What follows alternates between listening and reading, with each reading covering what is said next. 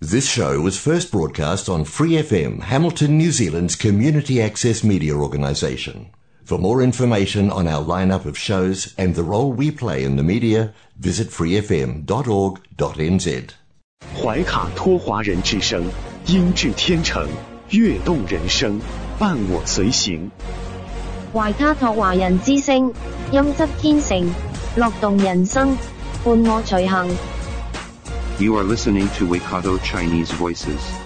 Follow our radio, share the world. 您正在收听的是 FM 八十九点零怀卡托华人之声广播电台节目，我们在新西兰为您播音。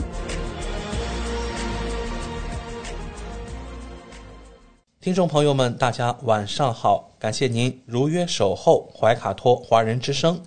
我们的节目正在通过收音机立体声调频 FM 八十九点零和微信公众服务号博雅文创为您并机播出。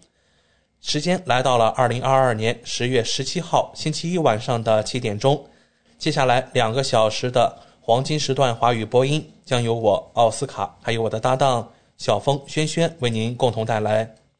首先和您见面的栏目是由《中新时报》特约播出的新闻晚班车。天涯不遥远，世界在耳边，声音通四海，资讯传万家。怀卡托华人之声新闻晚班车，聆听中国，感知世界。新西兰时间七点，现在我们进入由新西兰南北岛全国发行的《中新时报》带给大家的新闻晚班车。在接下来的十分钟里，小峰和奥斯卡与您一起回顾新西兰国内新闻。我们首先来看第一条消息：新西兰最新疫情动态发布，卫生部今日通报，一万四千三百一十一例社区传播，较前周增加三千余例，日增病例七日滚动均值已上升至两千零四十一例。新增三十四例死亡，现有一百八十五人住院，其中两人进入加护病房。新西兰日增病例曲线似乎重新出现上升态势，其中惠灵顿地区涨势尤为强劲。建模专家警告，新一轮疫情袭来的风险正在升高。截止上月底，BA 五仍然是新西兰的主要致病毒菌，曾在今冬导致日增病例数字破万。与此同时，BA 二点七五和 BA 四点六占比也在迅速攀升，或在未来数周内超越 BA 五。另外，新西兰录得首例 BQ 一点一感染病例，与 BA 五相比，新病毒的感染性要高出百分之十二至百分之十四左右。受新病毒影响，奥地利等欧洲国家已经出现前所未有的疫情浪潮。卫生部表示，在南岛的废水样本中也检测到了这种物质。专家称，由于缺乏强有力的卫生措施，病毒有机会广泛传播并进一步演化。专家呼吁恢复警报级别系统，来确保民众的健康安全。让我们来看第二条新闻，关注新冠疫情相关的报道。新西兰目前已发现首例新型奥密克戎亚变种 BQ 一点一病例。流行病学家贝克表示，恢复警报级别系统可能有助于应对可能出现的新一波疫情。卫生部昨日宣布，在一名新冠检测呈阳性的感染者以及地区废水样本中检测到奥密克戎亚变种 BQ 一点一。流行病学家贝克角表示。新西兰今年经历了两次大型的奥密克戎疫情浪潮，分别是三月的 BA 一和 BA 二变种毒株，以及七月的 BA 五变种毒株。每一波疫情都出现了大量感染、住院和死亡的病例。如果新一波疫情来临，情况似乎也是如此。交通防疫灯系统于今年九月被废弃。目前仍在实施的两项主要防疫措施是：阳性病例需自我隔离七天，以及在医疗和老年护理机构必须佩戴口罩。贝克认为，从某种程度上来说，恢复警报级别系统，即交通防疫东系统，可能会有所帮助。这样一来，当病例达到一定水平时，系统就可以采取一些简单措施，比如乘坐公共交通时需佩戴口罩等。目前，奥密克戎亚变体病毒 BQ.1.1 已经导致欧洲的感染病例激增，表明 BQ.1.1 相对于目前在新西兰流行的主要变种 BA.5 具有生长优势。贝克称，奥密克戎的每个亚变体各不相同，它们在海外变得越来越普遍，引发了一波又一波的感染。这意味着它们很有可能在新西兰造成同样的后果。而他们可以通过逃避人们现有的免疫力进行生存或茁壮成长。奥克兰大学计算生物学家戴维表示，从十月初开始，病例数似乎就开始缓慢增加了。我认为这是由于新西兰的新冠防疫措施放松导致的。戴维表示，BQ.1.1 等新的亚变种可能会导致病例增加。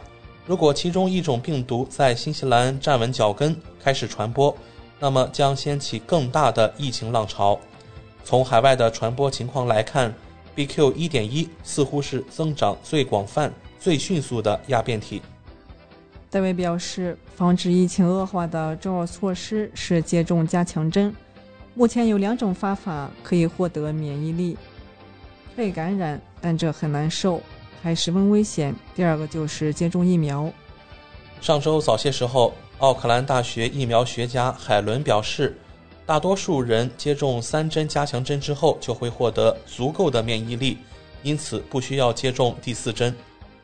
戴维对此表示，虽然他不是疫苗学家，但认为大家应定期接种加强针，一年接种两次比较合适。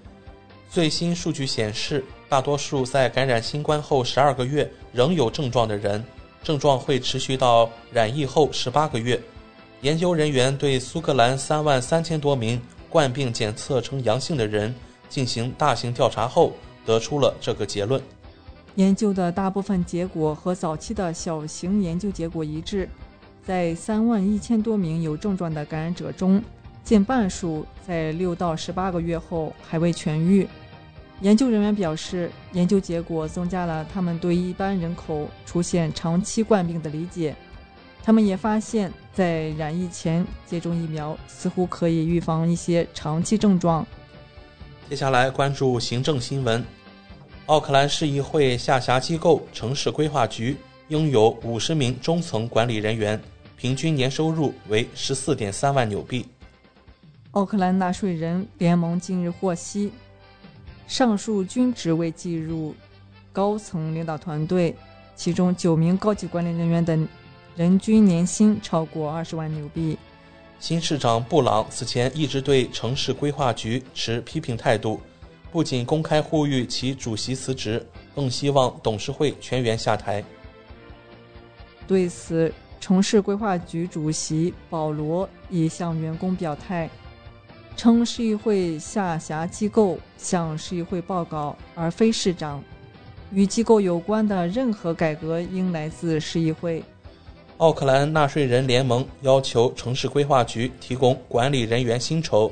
其市场经理乔西称，机构必须证明薪酬物有所值。机构约有二百名员工，却有五十名经理和九名高管，荒谬且多余。城市规划局现有二百零三名正式员工和十五名临时员工。市场经理乔西称，联盟支持新市长的辞职呼吁。接下来关注新西兰房地产。上周，奥克兰市议会公布了最新的 CCC 建筑合格证发放数据，结果发现，奥克兰的新房建筑许可发放量与实际建成的房屋数量之间存在着越来越大的鸿沟。报告指出，一套住宅在获批建筑许可后，平均需要两年左右的时间才能建成并获得 CCC 合格书。也就是说，今年八月建好的房子，其获批建筑许可的时间可能要追溯到2020年八月左右。然而，最新数据并不意味着奥克兰的住宅建设活动将进入低迷状态。上文提到的鸿沟。最早是从2020年年初开始显现的。当时新西兰政府刚刚出台了防疫措施，受疫情影响，住宅建设活动受限，再加上劳动力和建筑材料短缺，导致建筑工期普遍延长。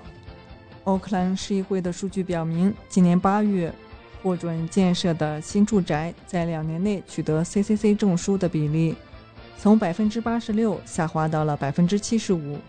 另外，奥克兰的新房完工量自去年中旬峰值以来，下跌了约百分之十。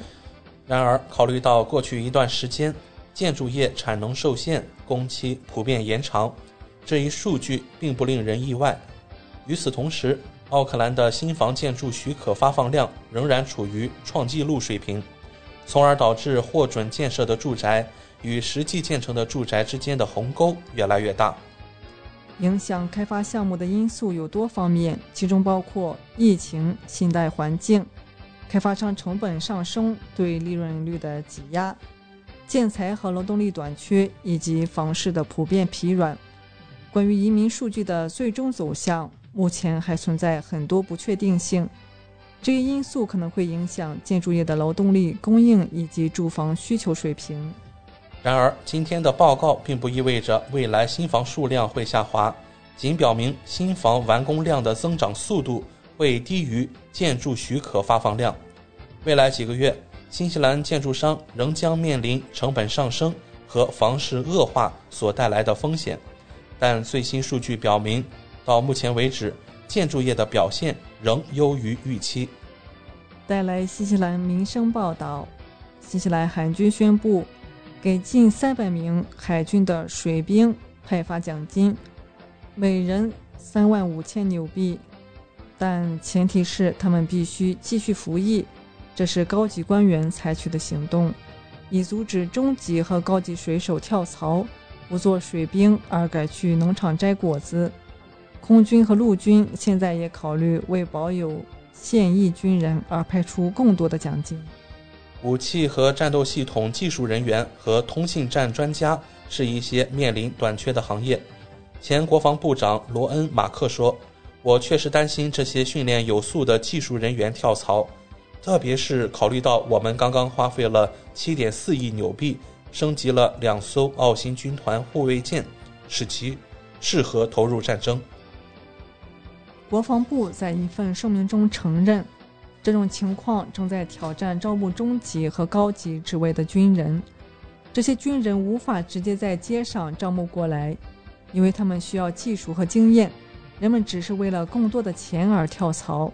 一名人力资源教授贾罗德·哈尔说：“现在海军提出了一个提议，如果他们留下来，将近三百名水手将在三年内每人获得三万五千纽币。”哈尔说：“这是新西兰的一群工人，他们的工资可能也被低估了，所以很高兴看到他们得到了一些回报。”罗恩·马克则说：“这九千万纽币的加薪预算是不够的，可能是时候让水手加入工会了。这继续让国防军人员感到沮丧。他们会随时随地去任何地方做任何事情，无论气候、地形条件或危险如何。”他们会投入其中，而且他们没有能力争取加薪。以上就是今天新闻晚班车的内容。接下来将进入每周一晚上由纽华特产特约播出的一档有关新西兰特产的推荐栏目《纽华好物》。更多精彩马上回来。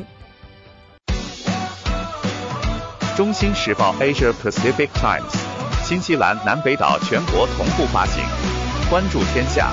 服务新华，即刻关注官方微信公众服务号“中新华媒”，在线读报、华语广播、视频报道，应有尽有。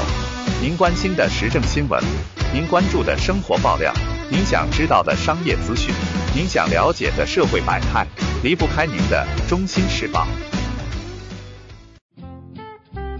您正在收听的是怀卡托华人之声，调频立体声 FM 八十九点零。这里是新西兰中文广播电台节目。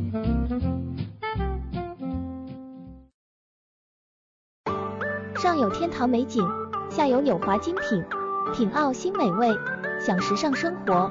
纽华特产，生态领先，欢迎进入纽华好物花园，让我们一起种草吧！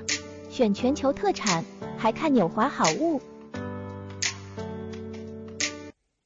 各位怀卡托华人之声中文广播的听众朋友，主播奥斯卡问候大家晚上好，感谢您继续关注我们的节目。从二零二一年开始，怀卡托华人之声迎来了一位全新的品牌嘉宾。我们请出新西兰纽华特产的好物推荐官，和收音机前和正在线上收听节目的新老朋友们认识一下。大家好，这里是纽华好物，我是你们的种草师小牛，今后就由我来给大家种草啦。小牛晚上好，很高兴在今后的每周一与您共同为听众朋友带来我们的纽华好物。没错。纽华好物是一档介绍新西兰本土特产的栏目，其中“纽”就是代表英文音译的纽西兰，也是华人朋友习惯发音的新西兰，而“华”自然就是中华大地了。纽华特产的名字太有意义了，收音机前和正在线上收听节目的听众朋友，通过哪些渠道可以了解我们纽华特产呢？纽华特产的官方网站是。三 w 点 n z i n c n 点 com，这个域名其实非常好记，n z 代表新西兰英文简称，而 c n 是中国的英文简称，用 i n 连起来，n z i n c n 其实就是新西兰在中国的意思。嗯，没错。还有一个更简单的办法，听众朋友，无论您用谷歌还是百度搜索“纽华特产”。点击排名第一个搜索结果，就进入我们的官方网站了。是的，大家有什么不明白的，也可以添加我们的微信号“纽华”的汉语拼音全拼 “n i u h u a”，很乐意为大家解答。当然，大家还可以通过每周全国出版的《中新时报》醒目的位置，找到纽华特产最新最全的整版促销海报。嗯，线上购物的确是在疫情期间。保证自己和他人健康的安全方式。小牛，我们消费者在纽华网上购物的时候，在支付环节也会更方便吗？嗯，是的，主持人这个问题，相信大家都很关心。数年以来，纽华特产与时俱进，在前期人民币纽币银行转账的基础上，先后开发并上线银联支付。微信支付以及支付宝扫码支付，您可以方便的使用您喜欢的方式，通过人民币或者纽币进行支付，完全不产生任何手续费。有这样简单便捷的多项选择，真是太好了。下单以后，我们可以看到物流情况吗？没问题，纽华特产在用户后台植入了您的专属物流跟踪系统。保障海淘用户随时掌握国际快递清关的状况，真正让消费者做到全程监控。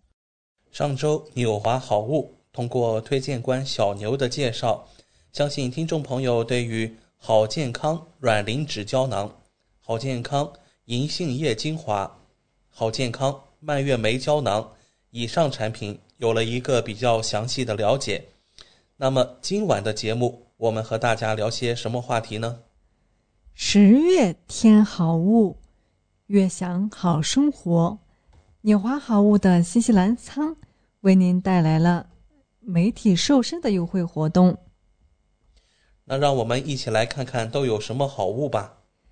媒体瘦身好物来袭，活动时间截止到十月二十一日十七点，全场九五折。我们来看一下，我们给大家准备了鲜体巧克力味的贺寿丽代餐奶昔粉，还有藤黄果绿茶瘦身胶囊，是好健康的，还有 Balance 的百分之百纯蛋白粉香草味儿，还有有机诺丽酵素原浆，还有奥家宝的胶原蛋白片。还有纽乐的益生菌五百亿含量，还有 YPL 的光速束腰收腹裤，还有好健康的天然通便丸，最后就是百洛油、特效去除妊娠纹、身体按摩油等等，全方位瘦身美体，养护护肤，让健康美丽与你相伴，焕发光彩动人气质，享精致活力生活。小牛能从中挑几个给听众朋友们具体讲解一下吗？没问题，那先来种草一下贺寿丽的鲜体巧克力味代餐奶昔粉吧，是五百克的，升级新包装，含藤黄果精华，低脂低卡，营养饱腹，富含多种维生素、矿物质，还有优质乳清蛋白，瘦下来才自信。你与女神只差一瓶贺寿丽代餐粉。首先要摄入营养，然后就是拦截脂肪，还能够控制食欲，最后就是搭加快代谢。好的，同样是代餐，为什么我们这款就不同呢？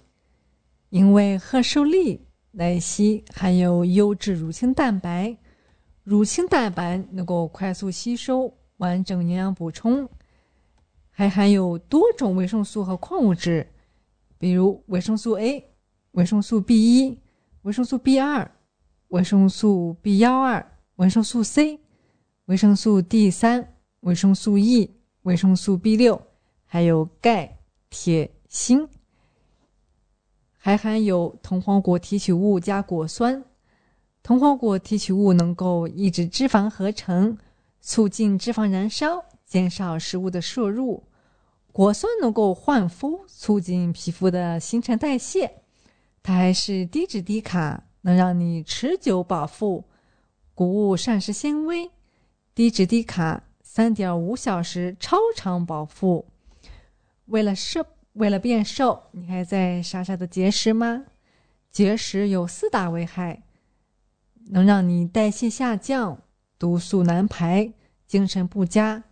还有体质易胖，无需节食，一天两杯贺寿丽代餐奶昔，感受奇迹。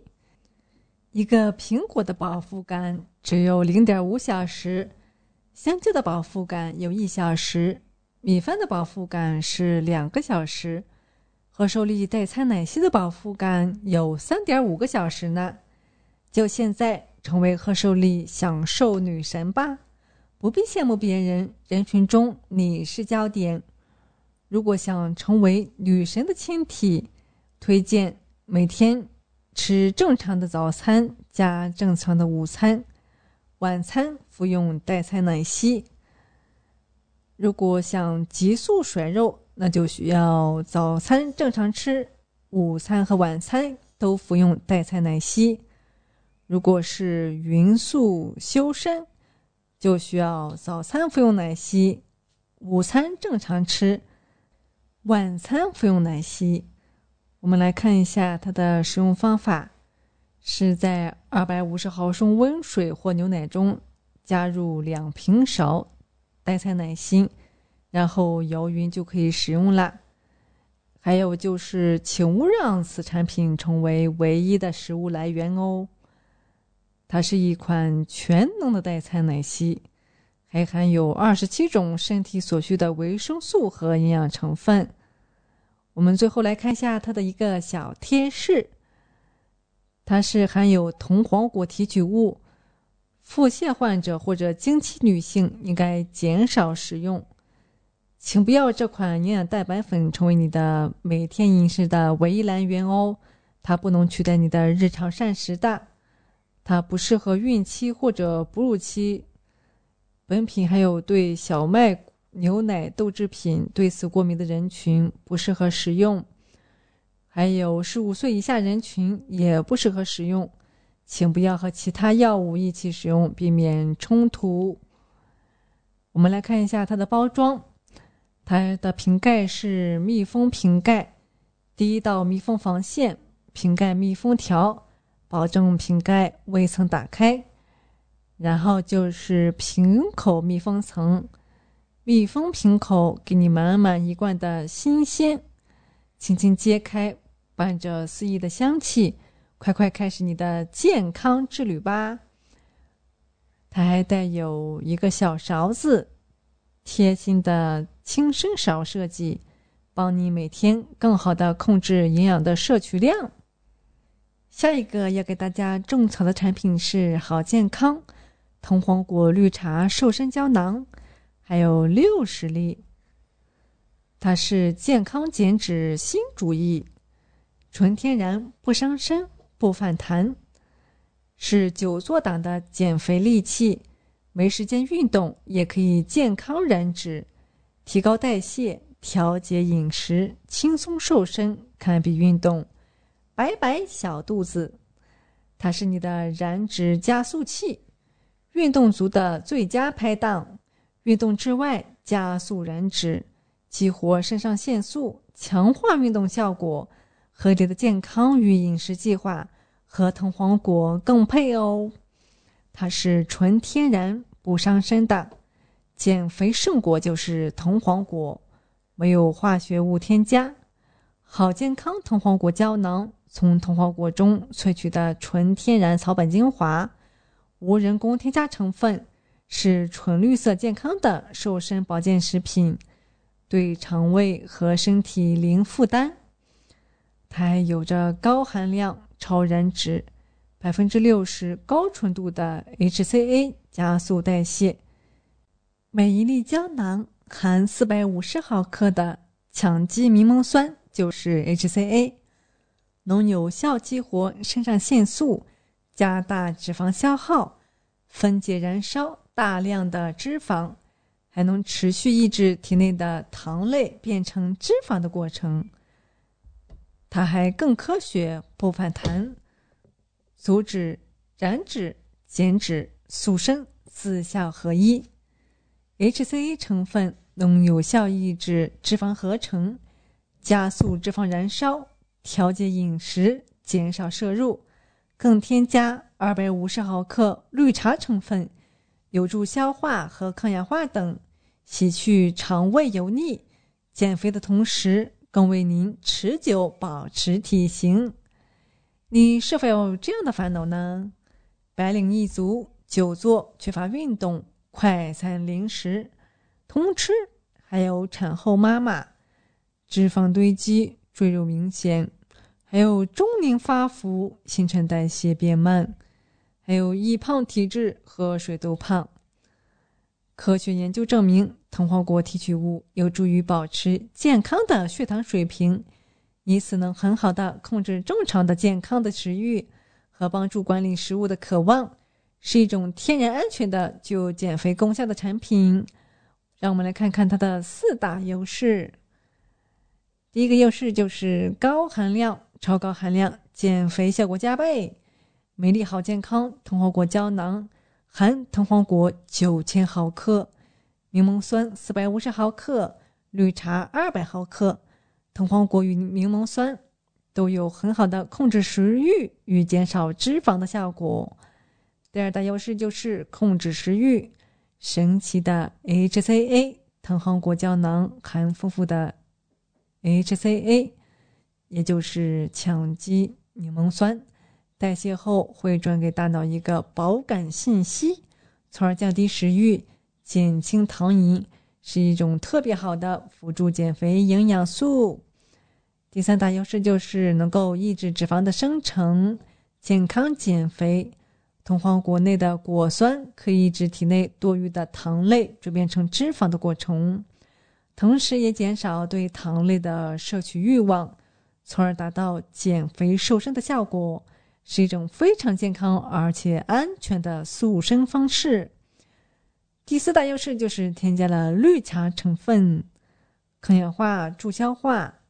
绿茶含茶多酚、咖啡碱、脂多糖、茶氨酸等，具有延缓衰老、抑制心血管疾病、预防和治疗辐射伤、抵抗病毒菌。醒脑提神、利尿解乏、降脂助消化和护齿明目的作用。感谢纽华好物推荐官小牛的精彩介绍。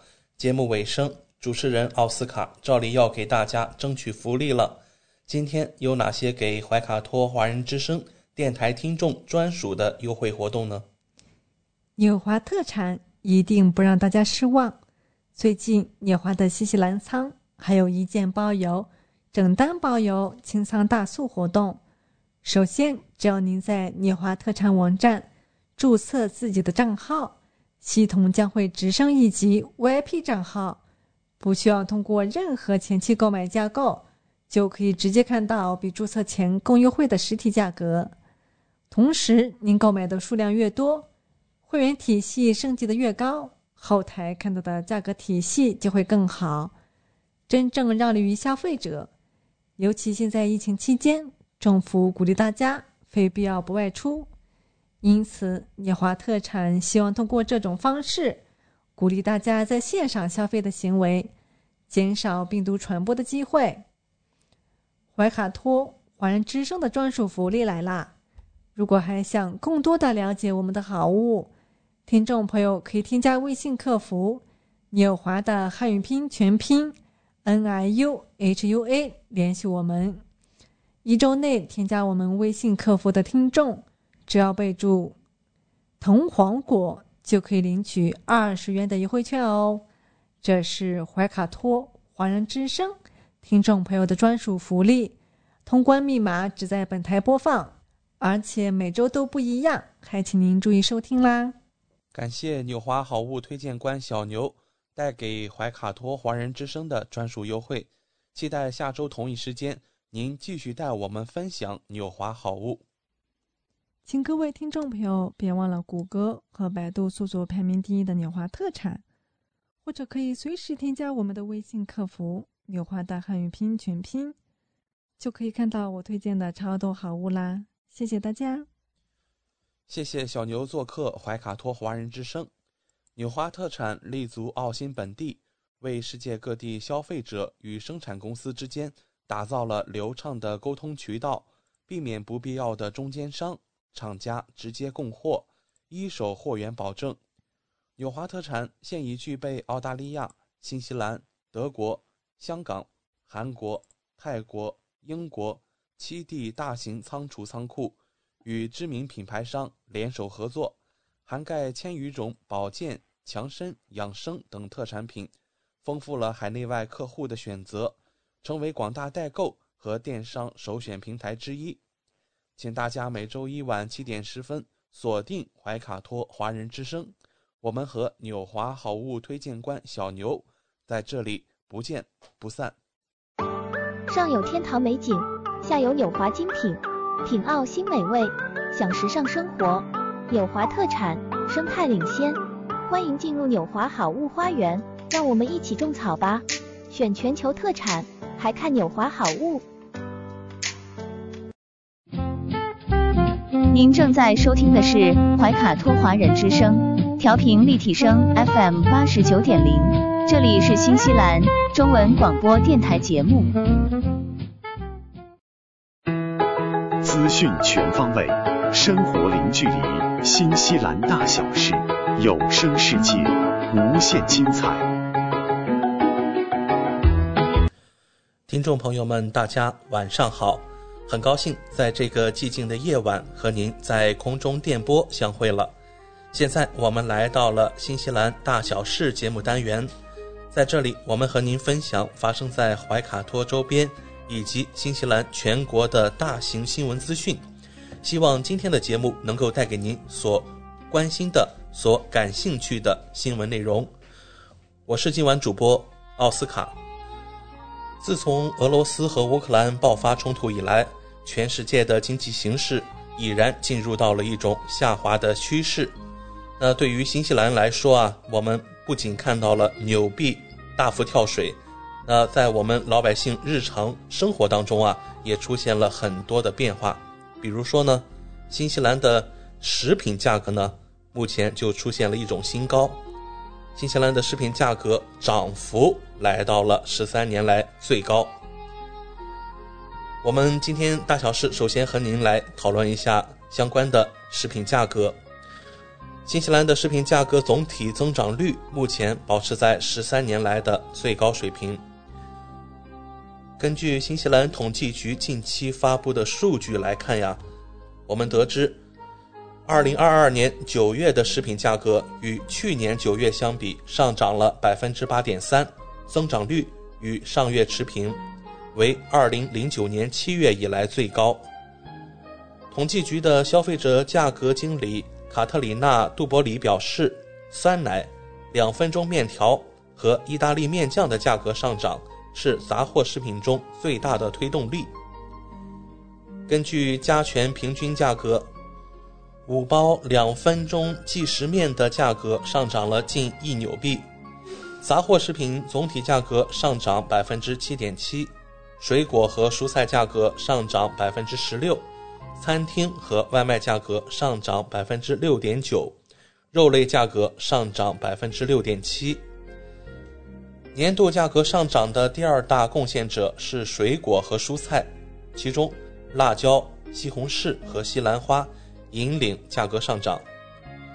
同时，月度食品价格较上月上涨百分之零点四，调整季节性影响后为百分之零点九。水果和蔬菜下跌百分之零点一，但经季节性调整后上涨百分之三点九。非酒精饮料对月度数据的影响最大，大瓶软饮料增长百分之三点四，速溶咖啡增长百分之五点二。在本周二发布最新的通胀数据之前，新西兰统计局发布了这一食品价格的指数数据。对于年度通胀率是否会从六月季度的百分之七点三，也就是三十二年来的最高位回落，社会各界人士正在密切进行关注。我们在刚才也提到了，新西兰的肉类价格也出现了百分之六点七的涨幅。那我们也是看到了，根据新西兰统计局的数据，和去年同期相比。水果和蔬菜价格增长了百分之十六，肉类、家禽和鱼类价格增长了百分之六点七。一位肉店经营者，呃，做了四十四年的屠夫，他说他从来没有见过顾客们像现在这样支付这么高昂的价格买肉。这位经营者说：“当我回顾五年前的牛肉价格时，一公斤牛肉支付六点二纽币。”而现在我们需要支付八点四纽币。如果再算上食品及服务税，再把所有肉都经过剔骨处理以后，消费者可能会看到每公斤牛肉的成本约为十三纽币。因此，一切物价都在上涨。过去五年，羔羊肉的价格翻了一番。如今，真的没有什么东西称得上是便宜的。这位经营者认为。劳动力成本和经营成本也迫使新西兰肉类价格上涨。他说：“我们曾经有清洁工和应付繁忙周末的工人。五年前的周六，我们会有五六个人在店里。现在，我们为了满足员工最低工资的要求，就把店员人数减少到两个。”根据新西兰食品价格指数。和去年同期相比，九月份家禽价格上涨百分之十五点三。新西兰媒体记者于十月十三日动身前往奥克兰西郊的梅西，以了解当地的 Parkin Save、康当和新开业的超市之间的肉类价格比较。在当地的购物中心以外，一位购物者表示，多年来的肉类价格总体上让他感到害怕。这位消费者说：“这太可怕了！我注意到过去五年左右的时间里，肉类价格都几乎翻了一番。”另一位购物者说：“事情已经失控了，牛肉和羊肉已经不在我的日常食谱上，只有在特价时才买得起。”而上周四，在当地一家新开业的超市内，成群的购物者排队购买价值八纽币的烤鸡。帕根塞物熟鸡的价格略高，达到十纽币；走地鸡十三纽币，而在康当，价格分别为十四纽币和十五纽币。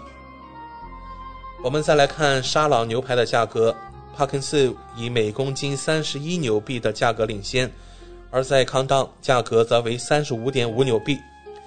当地新开业的超市以每公斤三十五纽币的价格出售澳大利亚沙朗牛排，但可以找到的最小包装是一点七公斤装，肉类售价为每公斤四十纽币。而这家新开业的超市的牛肉末每公斤平均下来最便宜，价格是十二纽币，但只提供大包装。记者到访时，三公斤装是最小的容量。与此同时，在 Park and Save，牛肉末每公斤十八纽币，c o m d o w n 十九点五纽币。当地一家肉店每公斤十九纽币，供优质的高级肉末价格则为，呃，达到了二十五纽币。Park and Save 的鸡腿在结账时的售价为四点五纽币，而康当的售价为六点五纽币。一公斤的鸡胸肉在 Park and Save 卖十一纽币。在康当卖十二点七纽币。上周四，当记者访问时，那家新开业的超市并没有鸡腿和鸡腿肉的库存，因此无法呃在此进行比较。那对于当地的肉食经营者来说，退休似乎指日可待了。但他表示，他预计肉类价格上涨仍将是未来几年的趋势。他认为，随着规则的变化，赛道上的主场将是属于大企业主的。对于这样一番轮番上涨的食品价格呀，我们看到新西兰的慈善组织救世军也发出了呼吁。他们认为，不断上涨的食品价格正将许多人推向无家可归的境地。截至九月的一年中啊，食品价格上涨了百分之八点三。这也是自2009年以来的最大涨幅。刚才也提到了水果和蔬菜价格上涨百分之十六。新西兰慈善组织救世军社会政策主任伊恩·赫特森表示，他所服务的人非常绝望，有更多的新人首次寻求该组织的食品银行支持。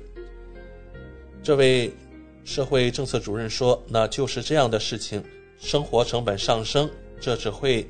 让他们多一点压力，然后他们无法支付房租，然后他们又回到了无家可归的恶性循环中。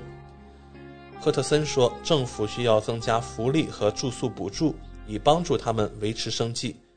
有时这是一个两难的选择，因为只有这一分钱，要么支付房租，要么就买食物。当他们来找到救世军时，可能是因为他们付了房租，但他们已经没有钱购买食物了。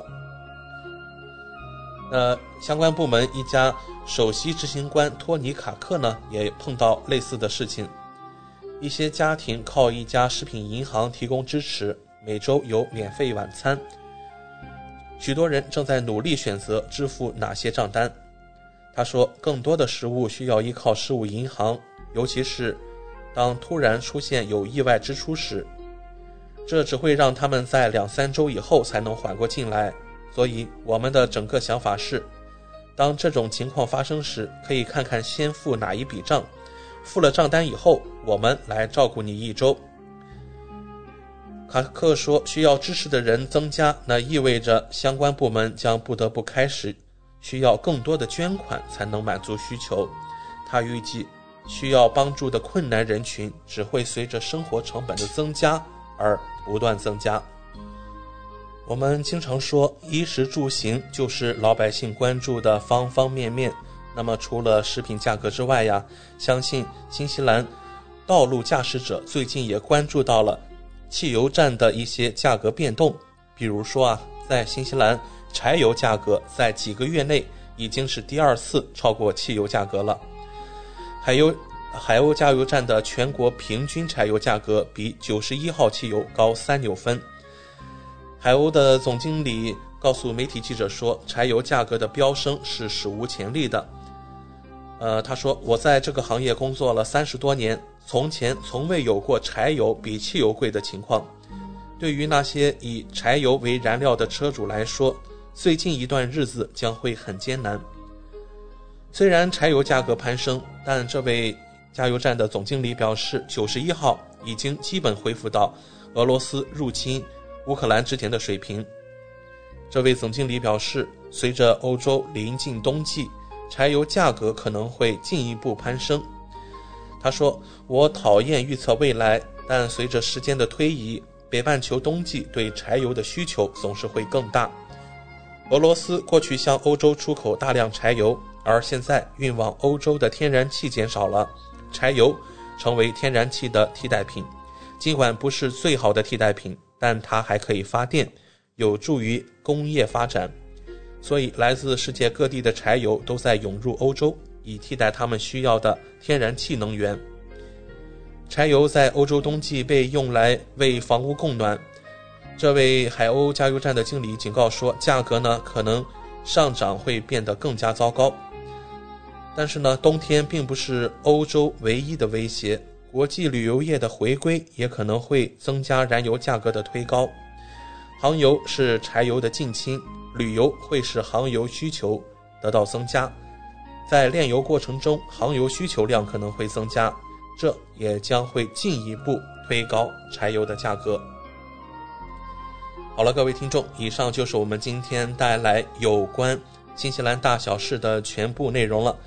希望这样几则让人并不轻松的新闻内容啊，能够带给我们听众一些思考和。讨论，我是今晚主播奥斯卡，我们还有更精彩的节目等待着您，请不要走开。光影随行，戏如人生。怀卡托华人之声中文广播带给您精彩经典的影视剧和纪录片分享，让我们与您展开一段胶片之旅，共同陶醉于光影世界。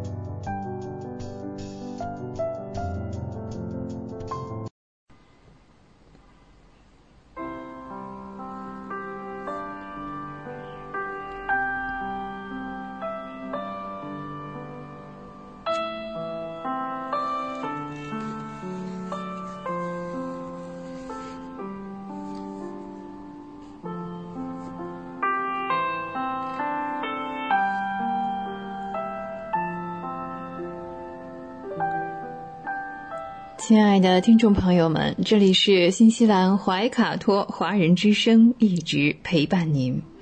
我是主持人轩轩。光影随行，戏如人生，分享精彩的影视作品，无论是电影、电视剧，还是优秀的纪录片，都会陆陆续续的来装点您的生活。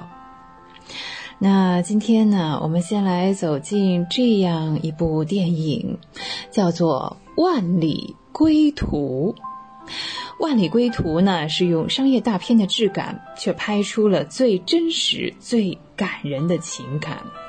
电影里没有口号，也没有说教，但是我们被深深的打动了。特别是对于战乱场面和跋涉在沙漠当中的这些刻画，更是惊心动魄。我们体会到了撤侨道路、回家这条道路的不易与辛劳。在这样的战略背景下呢，《万里归途》向大家展示了无国界的爱。在紧急的撤侨过程当中呢，我们也会努力的去营救努米亚的孩子，呈现了真实的有血有肉的外交官。外交官也是人啊，不是铁打的，也会有恐惧，会有担忧，会有踌躇和犹豫。但在面对刻不容缓的撤侨任务时，他们会把更多人的安危放在首位。在撤侨过程当中，遇到了种种想到的和想不到的困难，如此的困境，最后还是通过国家的努力，我们背后最伟大的祖国，一次又一次的拯救了同胞们。演员张译在这部戏当中的演绎啊，可以说也是赚足了观众们的眼泪。在家庭与责任的选择上，他牵挂着万里待产的妻子，却也是毅然决然的逆行进入了战区执行撤侨任务。与妻子两次通话都饱含着惭愧，以及这一路上的千千万万种的情绪。啊，最后呢，终于是融入了那一个紧紧的拥抱当中。电影中啊，每一个同胞和外交官背后的家庭丰盈了整个情感节奏。只有外交官们安全带着所有人回家的坚定信念和全力以赴。影片的最后一段呢，是飘着白雪的北京，哎，这样一幅景。这和平的生活看似平常，却是多么的来之不易。那前段的炮火纷飞，真是恍如隔世。原来啊，在这个平淡的，甚至是都不值得重复的一天当中，却有人是漂洋过海、翻山越岭，终于归来的日子。生动地描绘了在战乱地区支援建设的同胞们的形象。像宗大伟在通电话的时候骗妻子说自己在度假，嗯哼。万里归途是同胞们的归途，这更是祖国和无数外交官为大家搭起来的归途。晴空风雨几万里，都要平安回家。我们也感谢电影《万里归途》，让我们看到了惊心动魄的撤侨和背后无数的爱与无言的付出。中国人总是被他们当中最勇敢、最智慧的人保护得很好。那知道这个电影啊是由真实的事件改编之后呢，我们就更有感触了。这是我们第一次在大荧幕上看到他国发生动乱的时候，在那些新闻数字的下面，每位安全回国的中国人背后的故事。张译的演技呢是不用多说了哈，他总是可以跟他的角色融为一体，把一个勇敢的中国人诠释的很好。到了结尾，他就玩那个俄罗斯转盘那里啊，他的眼神当中呢，哇，有很多人性的东西。犹豫不决啊，嗯，是因为他的妻子还有孩子在等他回家，他依旧是颤抖的端起了手枪。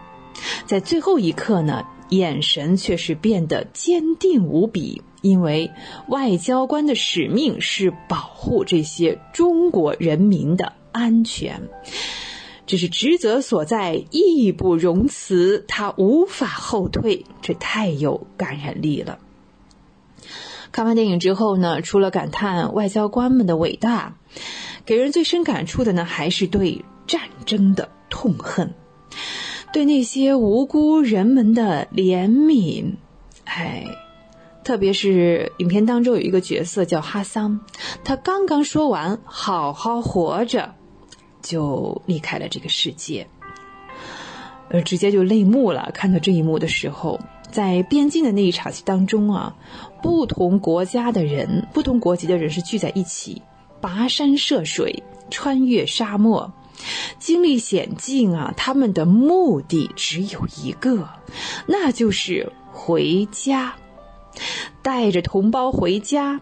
的中国的外交官在这件事情上是做的最好的。看平凡里也可以长出啊茂盛的英雄主义，因为他们是最勇敢的中国人。这个世界，嗯，会不会好我不知道，但是能够。和平的生活在这个国家里，一定是因为有很多人付出了努力。正是有这些人存在，我们觉得很自豪又很平安。最直观的感觉啊，对战争啊，那真是爆发的时候，一切都是太突然了。前面啊，几个主角呢还坐在车里准备通过这个关卡，后面接着几声枪响，瞬间。就死掉了好多人。王俊凯饰演的这个程朗拿着这个相机拍摄记录，结果呢被当地的军人发现之后呢，就关进了小黑屋哈。大家集体拿出护照，大喊：“我是中国人！”哇，这确实是有用的啊，可以保命的。但是呢，嗯，不要命总得要点什么，对呀，啊，要钱呢，是要财物，没有立场，没有规则，没有感情，这就是反叛军哦。看这部电影的时候，感觉呢是太真实的，有的时候恍惚间觉得自己是在看新闻或者是一部纪录片。没有人能够预测下一秒会发生什么。你看这边啊，吃着火锅呀，吃完火锅散个步啊，一瞬间，哇，子弹已经穿过了身体，生死不过就是一秒钟，甚至只是一帧画面这样的时间。整个故事呢，就是讲主角团队为了撤侨所做的事情，而驻外大使馆呢，都是无差别的被攻击啊。一行人呢，为了躲避攻击，徒步从一个城市到另一个城市。张毅尸检的外交官呢，真的是用命去换同胞活命的机会。想想看啊啊，被反叛军用枪抵在头上，这不是用命，这是用什么呢？以及无数当地的好人们、好心人们，为了珍贵的国际友谊而牺牲了。由于故事呢是根据真实事件而来，那电影里展现出来的恐怖啊，嗯，也格外的真实。其实呢，我们说，呃，电影当中呢，根据各项的要求，这只是冰山一角。啊，我们今天分享的这部《万里归途》呢，猜猜导演是谁呀？啊是姚晓志先生。姚晓志导演呢，在我们前期的节目当中呢，也不止一次介绍过他的作品，比如像《无名之辈》，还有《人潮汹涌》啊，现在有印象了啊。那这部《万里归途》呢，是二零二二年的新片，目前来看呢，票房已经突破了十亿。这让我们想起另外一句话：我们的外交官们真的是时穷节乃现，一一垂丹青。纵使子规万里路，不恋异乡万两金。好，光影随行，戏如人生。轩轩又要与您说再见了，非常感谢您的时间。怀卡托华人之声与您常相伴，下期节目我们再会，再见。怀卡托华人之声，音质天成，悦动人生，伴我随行。怀卡托华人之声，音质天成，乐动人生，伴我随行。You are listening to Waikato Chinese Voices. Follow our radio, share the world. 您正在收听的是 FM 八十九点零怀卡托华人之声广播电台节目，我们在新西兰为您播音。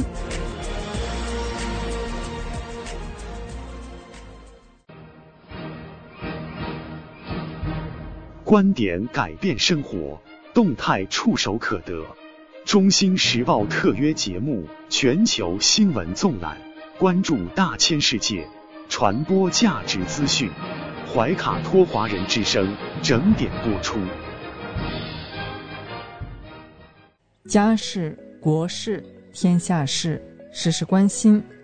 这里聚焦了社会的点点滴滴，最新最快的国内外政治经济动态，尽在每周一八点的全球新闻纵览。今晚直播间为您播报的主持人是小峰和奥斯卡。首先，我们来关注中国大陆新闻。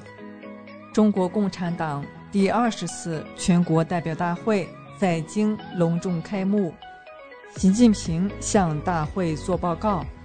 十年来，我们经历了对党和人民事业具有重大现实意义和深远历史意义的三件大事：守江山，守的是人民的心，毫不动摇巩固和发展公有制经济。坚持把发展经济的着力点放在实体经济上。当代中国青年生逢其时，施展才干的舞台无比广阔。党的中心任务：全面建成社会主义现代化强国，实现第二个百年奋斗目标，以中国式现代化全面推进中华民族伟大复兴。发展是党执政兴国的第一要务。国家安全是民族复兴的根基，一国两制是最佳制度安排，必须长期坚持。神舟十四号乘组在中国空间站热烈庆祝党的二十大胜利召开。党代表钱素云呼吁，儿童健康事业一定能吸引更多有理想、有情怀的年轻人加入。党代表杨宇表示，红色文化正以独特的魅力圈粉新一代青年。中国进入中等收入的人口超过四亿人，形成了全球规模最大、最具成长性的中等收入群体。城乡居民恩格尔系数分别下降到百分之二十九点二、百分之三十二点七，人民生活品质明显提升。国家医保局消息，医保药品目录调整专家评审工作已结束。中国商用飞机有限责任公司副部长、科技系统专业委员会主任委员钱忠燕表示，C 九幺九的研制成功将成带动中国航空产业发展的新引擎。中国天地联合观测到迄今最亮伽马射线暴，超以往最亮十倍以上。西康高铁建设取得新进展。全线单体最大箱型桥浇筑完成，喜迎二十大，天安门广场及长安街沿线花坛转换完成，更换十七点五万盆花卉。建成各类健康示范机构一千七百六十五家，北京疾控体系建设持续加强。上海消息，要温度更要品质。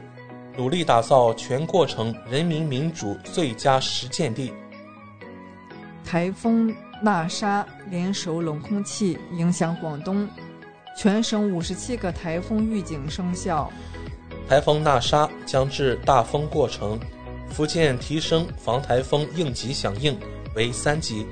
山西民众热购中国共产党第二十次全国代表大会纪念邮票。山东聊城市任平区耕店村八零九零后全部回村就业，在外干一个月不如回村一天。新疆兵团军民人均可支配收入超三点六九万元，十年年均增长百分之九点三。云南村民挖到五斤重鸡枞王菌，大到完全遮住小孩的脸。带来一组经济新闻，习近平表示。建设现代化产业体系，把发展经济着力点放在实体经济上。耐盐大豆新品系完成实收测产，亩产达二百七十公斤以上。发挥头雁效应，工、农、中、建、交五大行及中国人寿齐发公告，支持实体经济。湖南开出首趟。铁海联运钢材出口集装箱专列。黑龙江粮食作物收获超八成，大豆秋收结束。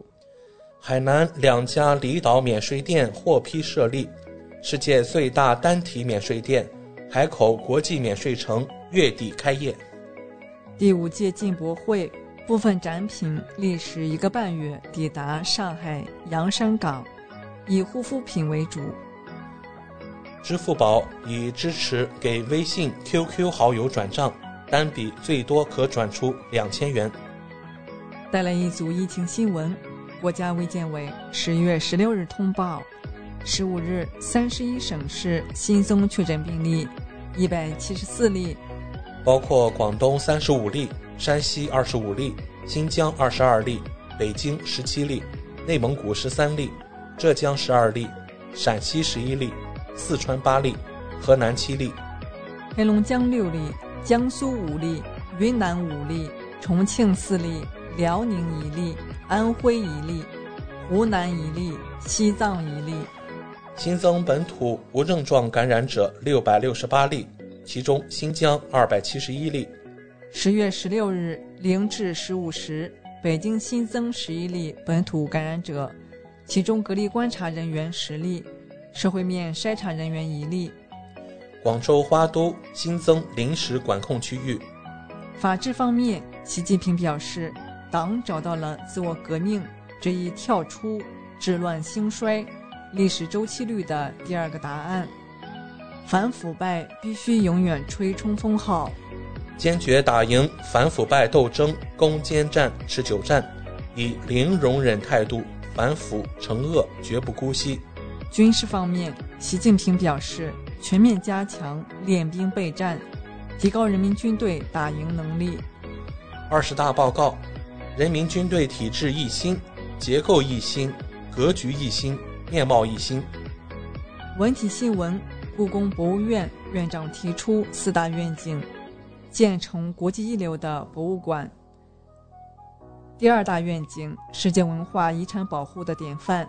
第三大愿景：文化和旅游融合的引领者。第四大愿景：文明交流互鉴的中华文化会客厅。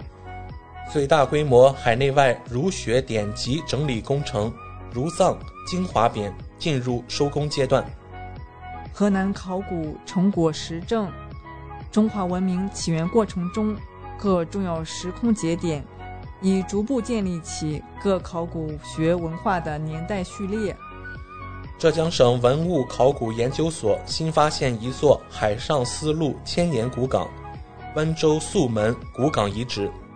射击世锦赛，中国队八金，荣居榜首，已锁定四个巴黎奥运参赛席位。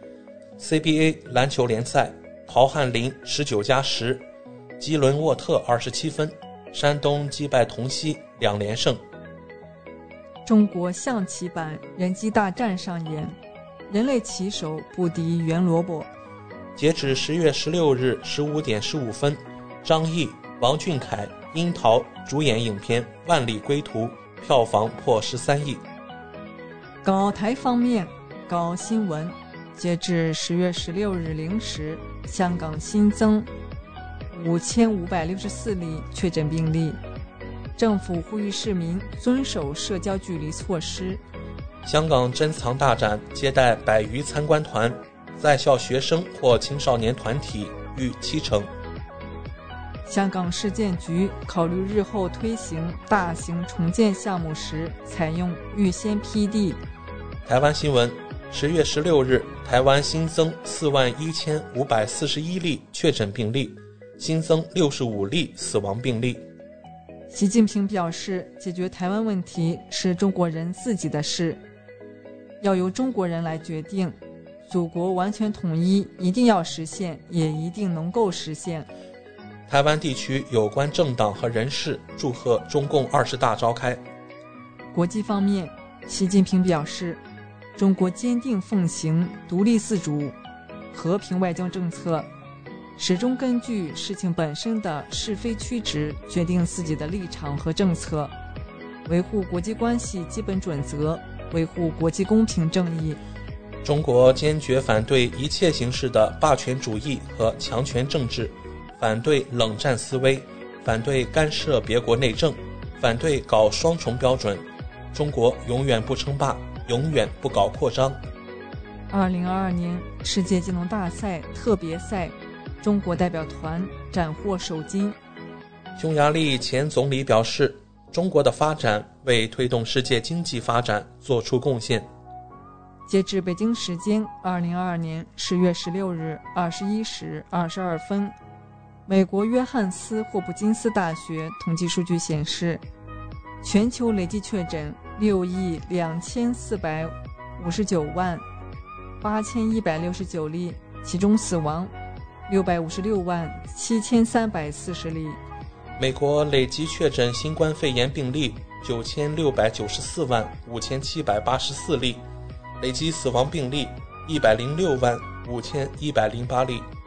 拜登称英国特拉斯政府减税方案是错误，不是只有我这么认为。奥巴马警告民主党，别老盯着特朗普，多关注选民关心的事。拜登发表不当言论，巴基斯坦召见美大使。美防长表示，美国暂缓交付乌克兰精确制导武器。美国专家回应，或是库存吃紧。美国防部长奥斯汀日前表示，美国及其西方盟友难以跟上乌克兰对先进武器的需求。美国加州斯托克顿市连环杀人案嫌犯落网，被捕时携带武器。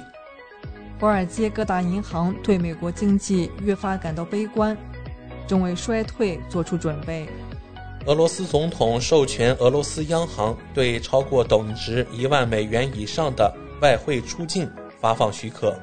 俄罗斯发射一枚安加拉1.2轻型运载火箭。俄罗斯一军营训练场发生恐怖袭击，致十一死十五伤，两名恐怖分子已被当场击毙。当地时间十月十六日，顿涅斯克市行政大楼被火箭弹击中，乌克兰多个地区发布空袭警报。俄罗斯媒体消息，马斯克上了乌克兰网站死亡名单。马斯克自己注意到了。白俄罗斯总统表示，倘若美英愿意谈判，俄乌冲突一周内解决。英国卫报消息，保守党高层将讨论特拉斯未来，其中一些人希望特拉斯能在几天内辞职。账单暴增百分之五百，意大利民众街头抗议。一位母亲控诉欧盟带来了饥饿。为保住音乐能力。意大利一音乐家做脑部手术时吹了九小时萨克斯风。韩国 SK 公司 C&C 板桥数据中心发生火灾，致多个网络平台瘫痪。科技部长官致歉。希腊克里特岛遭洪水侵袭，已致一人死亡，二人失踪。以上就是今天全球新闻纵览带给您的全部内容。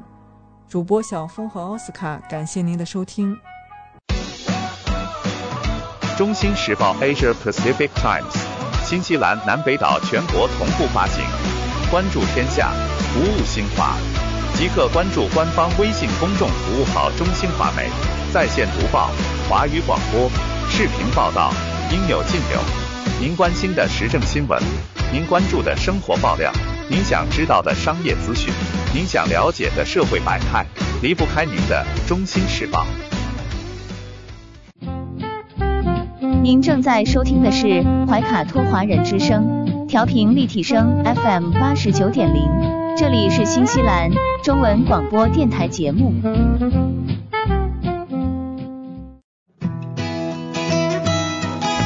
分享读书的快乐，重温经典的感动。怀卡托华人之声，今天读书，甄选全球文坛精品，和您一起读好书，好读书，贡品文化大餐。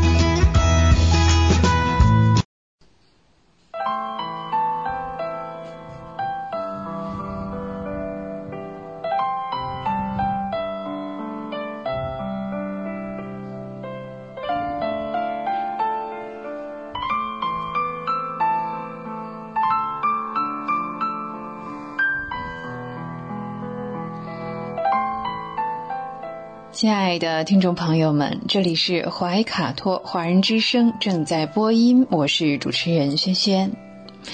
又到了今天读书这个小栏目的时间，每期与您分享值得阅读的好书好文，平淡质朴，娓娓道来，让大家在繁忙的工作生活之余，来一点文化加餐。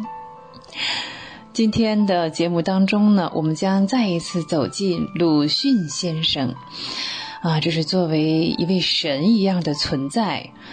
那提起鲁迅先生呢，我们第一个反应可能是横眉冷对千夫指，是的哈，如此的严肃和冷峻哈。嗯，然而呢，他一米六左右的身高，在今天的审美标准看来，恐怕还有些欠缺。但是谁又说这是个标准呢？那对于鲁迅先生的外貌描述最准确的，应该是他身边的亲人、好友和学生们。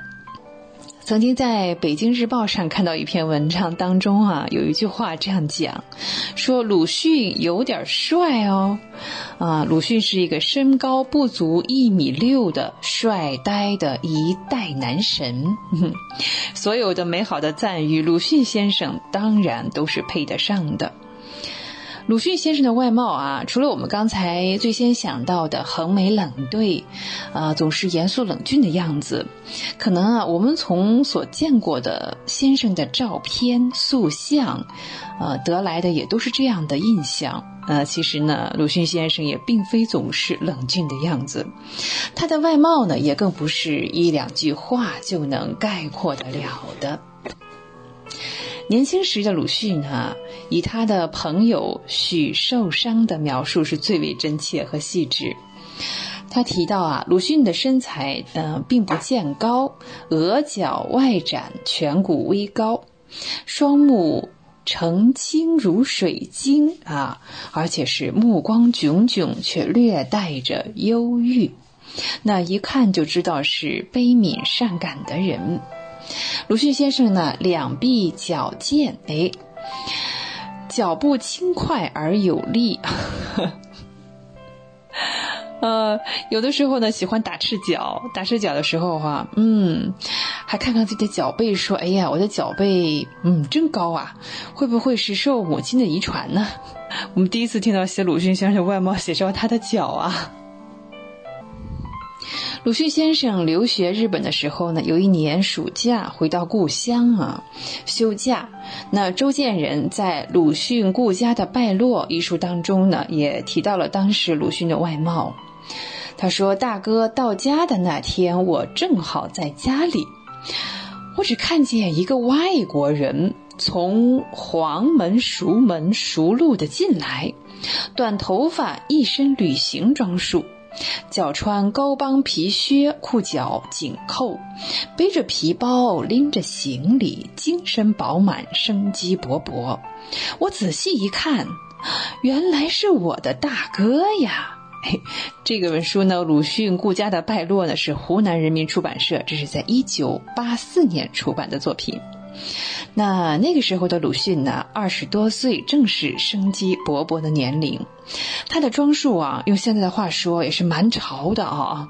不仅仅是有朝气啊，原来有的辫子呢，也在留学期间剪掉了。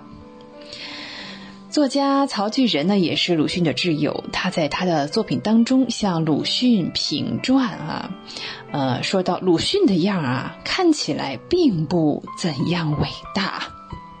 他有几件小事可以证明。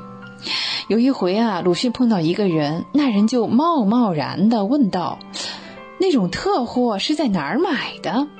这特货是什么意思呢？啊，在那个岁月当中的特货是指鸦片。这是从何说起啊？原来啊，在他看来，鲁迅有点像吸鸦片似的啊。那曹巨人这样解释说，他的脸庞呢非常的消瘦，看起来像烟鬼似的啊，所以会有这样有趣的误会。虽说啊，他是有一点烟鬼的样子，但是是十足的中国书生的打扮。谁又知道他的头脑是最冷静的，是受过现代思想洗礼的？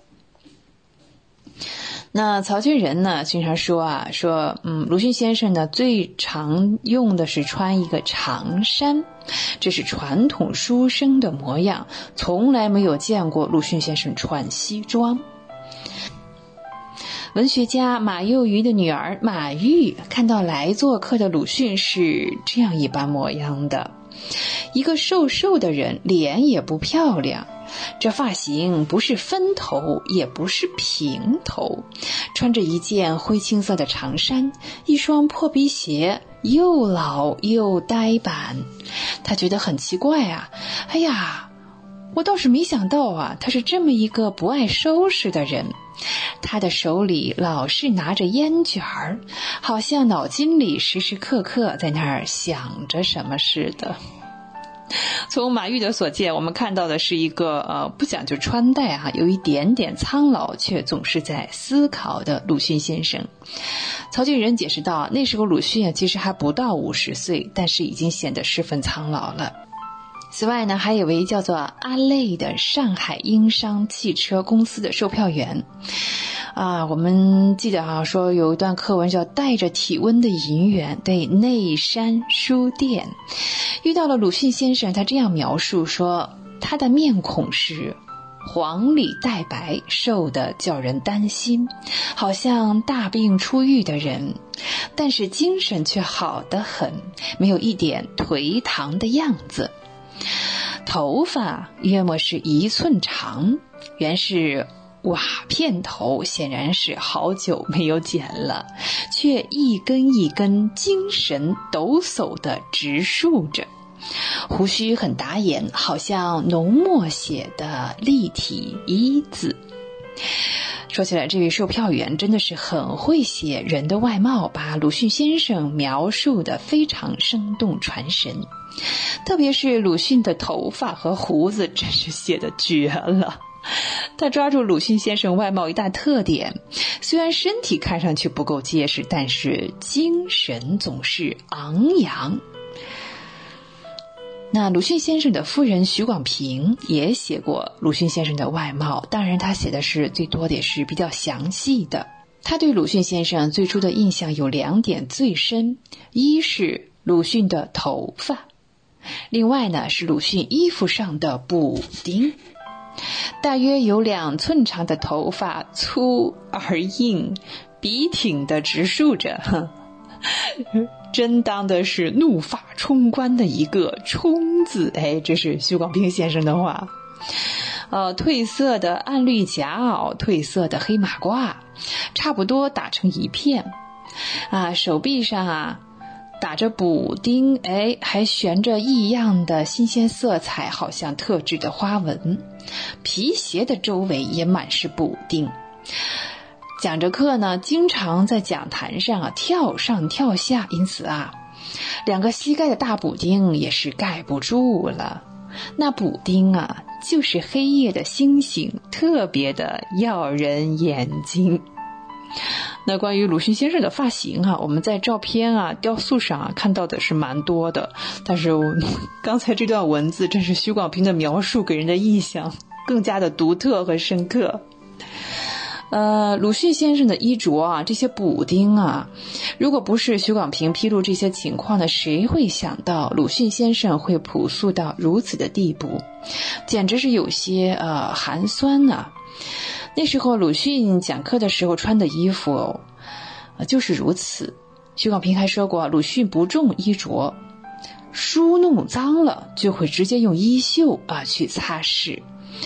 衣服他绝对要穿是布制的，用布来做啊，棉布来做，破的呢补一大块，这是一样穿出来。徐广平还说啊，说是求手垢面而谈诗书，这是古人的一句成语，这拿来转赠给鲁迅先生是太恰当了。啊，他当时所谓的这个求手垢面啊，不是故意惊世骇俗，老实说呢，是一点不浮夸的。关于鲁迅先生这个求手垢面哈，求啊是囚犯的囚啊，呃垢呢是污垢的垢。曾经呢邀请鲁迅到北平师范大学演讲的。左联成员之一王志之啊这样说过：“我只是恍惚看到当前坐着那位老头子，指鲁迅先生，黑灰色的头发是那样的凌乱，好像刚从牢里放出来。哎，这真是符合了‘秋手垢面’这个定义哈。”当然了，鲁迅先生不会时时刻刻都保持这样的一副形象哈，不过是有的时候是不修边幅，显得有些凌乱而已。鲁迅有个学生呢讲过说，鲁迅先生差不多半年才理一次发，头发乱的啊，像金球似的。说起作家林语堂啊，呃，描述鲁迅的外貌哈，也是。很有一番功底，说他平常身穿白短衫、布鞋，头发剪平，浓一口牙齿给香烟熏得暗黄，衣冠也是不太整齐的，永远没有看过他穿西装，全高脸瘦，一头黑发黑胡子，看来就是一位很平常的烟客。那林语堂先生说：“哇，徐女士爱他是爱他的思想文字，绝不会爱他那副骨相。”林语堂这个文字其实这段并不算特别长，但是写的真是精致啊，非常的精致。写到了头发、胡子、颧骨、脸庞、牙齿、嘴唇，呃，包括衣裳和鞋，还写到了鲁迅先生不爱穿西装。那其实鲁迅先生面容的严峻。呃，冷酷呢，嗯，不是说他就不笑啊。徐广平这样讲过，说呢，鲁迅先生争论的时候呢，确实很严峻，但其实平时呢是比较温和的人，就是对敌人说话也不都是气冲冲的，他的笔调是很凶，见了人并不那样。他平时待人是诚恳开朗，啊，尤其是对青年。是革命的爱，那经常是爽朗的大笑。鲁迅的笑啊，真的是据他的熟人回忆，嗯，他很爱讲笑话，也爱听笑话，幽默的话也很多。他讲笑话的时候，别人听了笑，他自己却不笑啊。作家萧红回忆说呢，鲁迅先生的笑声是朗朗的，从心里的欢喜。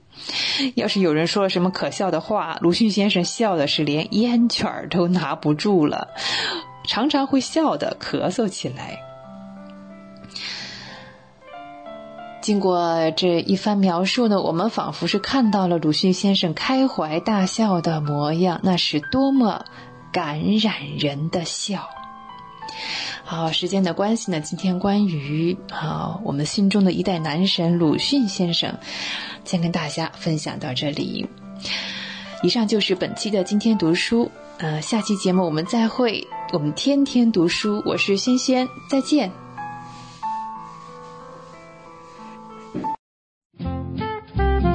您正在收听的是怀卡托华人之声，调频立体声 FM 八十九点零。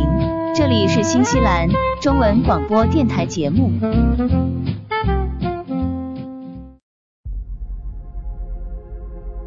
地球是我们既神秘又熟悉的家园，走过了四十多亿年的奇妙旅程。怀卡托华人之声《地球传奇》，了解我们对地球的探索、文明的兴衰简史、环境与人类的关系、科技的发展进步。开启一段各方角色在地球舞台演绎的故事。亲爱的听众朋友，大家好！新西兰周一的晚上，感谢您继续守候怀卡托华人之声，我是主持人小峰。本期节目，我们将要和听众朋友们一起来分享以下几个主要纪念日，他们分别是。十月十七日，今天的国际消除贫困日；十月十八日，本周二的世界更年期关怀日；还有十月二十日，本周四的世界骨质疏松日；以及周末的两个节日：十月二十二日，本周六的世界传统医药日；还有十月二十三日，本周末的二十四节气之一霜降。接下来。怀卡托华人之声的主播小峰，就和您分享这一周精彩纷呈的节日。十月十七日，国际消除贫困日。贫困是无声的危机，不仅严重阻碍了贫穷国家的社会经济发展，也是当前地区冲突、恐怖主义蔓延和环境恶化等问题的重要根源之一。多年来，国际社会为消除贫困做出积极努力，消除贫困一直也是联合国等国际组织近年讨论的重要议题。为引起国际社会对贫困问题的重视，动员各国采取具体扶贫行动，宣传和促进全世界的消除贫困工作。一九九二年十二月二十二日，第四十七届联合国大会。根据联合国第二委员会经济和财政的建议，确定每年十月十七日为国际消除贫困日，要求各成员国宣传和促进全世界消除贫困的工作，采取具体的扶贫行动。国际消除贫困日的活动可以追溯到一九八七年，当年十月十七日，十万多人聚集在世界人权宣言的签署地巴黎特罗卡德罗广场。他们宣称贫困是对人权的侵犯，并承诺将携手保护贫困人群的人权。此后，每年的十月十七日，人们都举行相关活动。表达他们对贫困人群的关注和声援。一九九二年十二月二十二日，第四十七届联合国大会决定将每年的十月十七日确定为国际消除贫困日，以引起人们对贫困问题的重视，推动全球消除贫困工作。贫困问题是当今世界面临的最严峻的挑战之一。联合国发布的有关数据显示。近年来，全世界在脱贫方面取得了积极进展，但是各国在减少贫困人口、提高卫生条件等方面仍然任重道远。目前，全球仍有七亿人生活在极端贫困线下，八点五二亿人处于饥饿状态，每年约五百多万儿童因饥饿和营养不良而夭折。全世界有六亿人生活在危害健康和生命的环境中，十一亿人无法得到安全饮用水，二十六亿人缺乏基本的卫生条件。另外，世界各地区发展出现严重的不平衡态势，其中亚洲在脱贫方面取得了巨大进展，而非洲大陆面临贫穷、饥饿、疾病等问题依然严峻。全世界四十九个最不发达国家中有三十四个国家位于非洲。自一九九零年以来，全球极端贫困人口的数量减少了一点三二亿，但非洲撒哈拉以南地区的极端贫困人口却由二点二七亿增加到三点一三亿。目前，世界百分之十的人口仍生活在极端贫困中。而联合国2030年可持续发展议程中提出，2030年要在全球消除绝对贫困。下一个纪念日是十月十八日，世界更年期关怀日。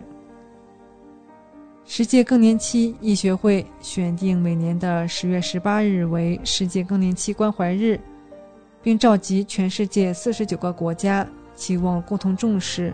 中老年妇女的健康，并采取行动进行更年期教育保健活动。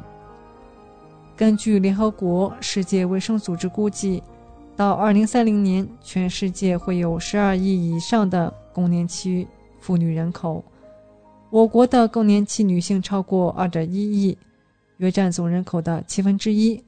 而且，随着寿命的延长，妇女会有30年以上的岁月在更年期以后度过。更年期也是许多疾病明显增加的时候，糖尿病、骨质疏松、心脑血管疾病、老年性痴呆症、妇科肿瘤等众多疾病集中向女性袭来。根据欧洲最新的调查数据显示，有高达百分之九十四的欧洲妇女患有一种或多种更年期症状。将近三分之二的更年期妇女的症状会严重严重影响她们的生活节奏和质量。而在中国，女性更年期症状的发生也高达百分之六十到百分之八十。女性更年期已经成为公众广泛关注的话题。更年期综合征是指妇女在经历更年期阶段时会有轻重不同症状表现的临床名称。尽管更年期的概念传到中国已经有很长的时间，但是公众对其的认识还不够，因此专家呼吁要加强对更年期女性的指导和教育。维卡托华人之声的听众朋友，提到更年期这个词，您脑海里浮现的可能是烦躁不安、火山爆发、歇斯底里。当您发现妈妈不再温柔，爸爸不再和蔼时，您可能不知道他们正处于生命中艰难的时刻——更年期。更年期是中年步入老年的过渡时期和前奏曲。世界更年期关怀日，请给他们一个拥抱，多一份理解和耐心。他们的更年期需要你的一半努力。下一个纪念日是十月二十日，世界骨质疏松日。世界骨质疏松日是在一九九六年由最早英国国家骨质疏松学会创办。从1997年由国际骨质疏松基金会赞助和支持，当时定于每年6月24日为世界骨质疏松日。其宗旨是为那些对骨质疏松症防治缺乏足够重视的政府和人民大众进行普及教育和信息传递，提供了一个非常重要的焦点信息。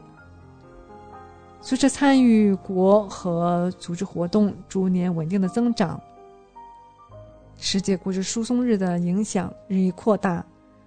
到了1998年，世界卫生组织开始参与，并作为联合主办人，担当了一个非常重要的角色，并将世界骨质疏松日改为每年10月20日。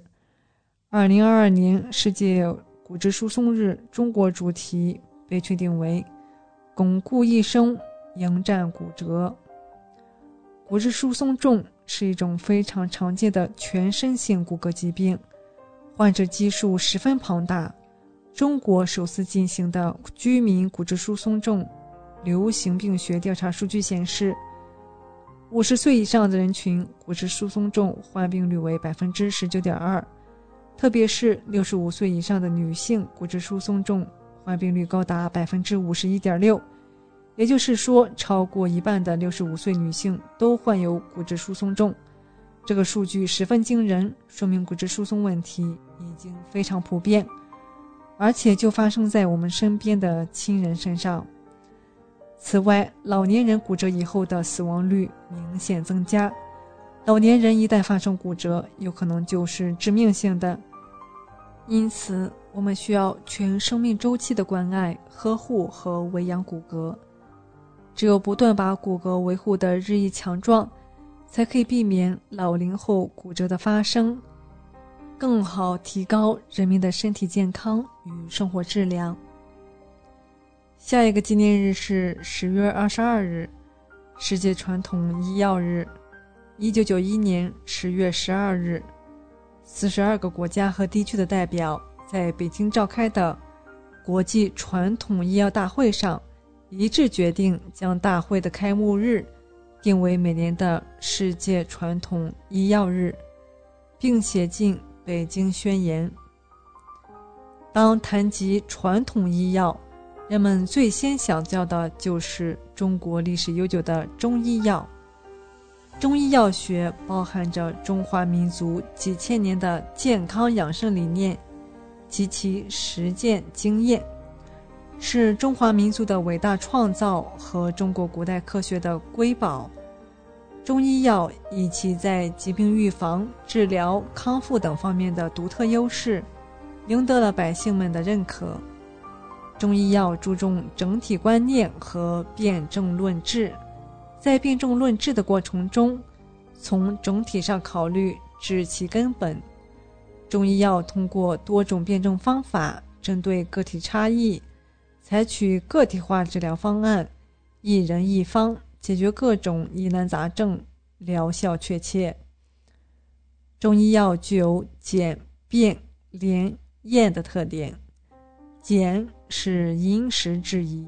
选择操作简便实用的方式，如刮痧、拔罐、针灸等；便是因地制宜，随地取材，如树根、树皮、花草等；廉是因人制宜，不浪费人力和物力，成本低；验是有效。中医药多年积累了大量行之有效的经方。验方和治疗方法效果显著。另外，中医药治胃病理念在未病先防、养生保健方面有着突出的优势。有人认为中医药是慢郎中，不能治疾病。其实这种观念有失偏颇。中医药理论源于《黄帝内经》，详细记录了人体五脏六腑、气血津液的结构和运行规律，已于临床验证几千年。如有些急性腰扭伤，中医只需针刺一至两个穴位，便能缓解疼痛。只要辨证准确，中医药疗效非但不慢，而且效如伏骨。同时，中医药在治疗功能性疾病、疼痛性疾病、慢性疾病、情志性疾病、妇科疾病、儿科疾病等方面疗效显著。在日常生活中，不少人喜欢用中药调理身体和养生。中药药性有四气、五味，升降浮沉之意。并借此纠正人体气血阴阳之偏，达到治病养生之目的。若辨证准确，方药恰当，自然药到病除；若辨证不准或辨错，则会无效或加重病情，甚至造成肝肾损伤。因此，使用中医药正在辨证，患者应不盲信、不偏听，要在专业医生指导下用药。下一个是霜降，十月二十三日，本周日就要迎来北半球今年秋季的最后一个节气霜降了。这也是秋季向冬季进行过渡的一个节气。对于霜降节气的解释，在《月令七十二候集解》中也是有记载的：九月中，气肃而凝。露结为霜矣，意思是说这个节气是在农历的九月到来，而这个时候因为天气进一步寒冷了，地表的水蒸气凝结成了冰霜，所以称之为霜降。霜降是二十四节气中的第十八个节气，当太阳达到了黄经二百一十度时，就交霜降节气了，其时间是在。每年公历的十月二十三日到二十四日交节，而今年的霜降节气是在十月二十三日，农历九月二十八日。在降在霜降节气的时候，由于冷空气频繁南下，气温明显下降了，早晚的温差大，而秋燥也更为明显了。霜降节气期间的气候特点就是，早晚天气较冷。中午则比较热，昼夜温差大，秋燥明显。但是把霜降节气和霜降画上等号，这个是不科学的，因为霜降节气与降霜无关，并不是进入霜降节气就会降霜。实际上，在气象学上根本就没有霜降这个概念。而且值得一提的是，霜。也并不是从天上降下来的，它是地面的水汽，由于温差变化遇到寒冷的空气，然后凝结而成的。一般来说，在秋季出现的第一次霜称作早霜或初霜，春季出现的最后一次霜称为晚霜或中霜。从中霜到初霜的时间隔时期就是无霜期。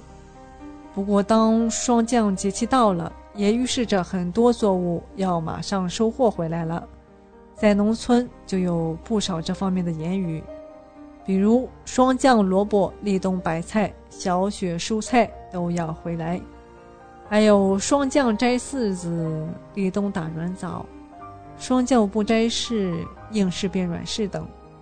另外还有“种完麦，忙完秋，快采藕”。由此可见，霜降节气对于农民来说还是一个比较忙碌的节气。霜降时节，随着天气的愈发寒冷，各地的食俗特色也将逐一展露。其中，北方讲究贴秋膘，而南方在意补霜降。说到底，在此时节中，无论南北，双方都有着想让饮食去改善健康的美好愿望。但俗话说“寒露不算冷，霜降变了天”。在霜降节气左右，天气的骤凉也还会不自然的会刺激着人体的肠胃。因此，一旦此时饮食不节、三餐无常，那么就很容易使肠胃出现各类健康问题。另外，古人认为每季节的最后十八天乃脾经当令之时，在这十八天中正包含了霜降十五日，所以在这一时期，我们的胃口便会相较以往更加强烈。但如果此时以前未能养护好脾胃健康，那么即便吃再多食物，也很难将之有效转化成为滋润人体的营养精微。且如果强行进补，反而还会加重人体负担。所以秋季之补不同春夏冬三季，秋天的补在乎一个平字，这个平也可以理解为淡。因此在深秋时节，不妨多吃一些蔬菜果实，例如刚受了霜打的白菜、菠菜、柿子、苹果与芡实。今天我们的地球传奇就和大家聊到这里，希望节目主播小峰可以带给听众朋友们一些有趣的话题和知识，能够引起大家的共鸣。马上呢，我们就会进入深受听众朋友们喜欢的生活百科。主持人会和大家一起探索和发现隐藏在日常生活中的趣味知识和实用技巧。不要走开，精彩稍后继续。聆听我的声音，精彩您的生活，美妙无处不在。怀卡托华人之声，生活百科。怀卡托华人之声中文广播的听众朋友们，我是主持人小峰，我是主持人奥斯卡。感谢大家今晚的陪伴。现在来到了我们今天黄金时段，华语播音的最后一个单元——生活百科。这是一个充满了生活小智慧的专题时间，主持人在这里和大家分享各种各样的趣味日常小窍门。让您在生活中更加得心应手。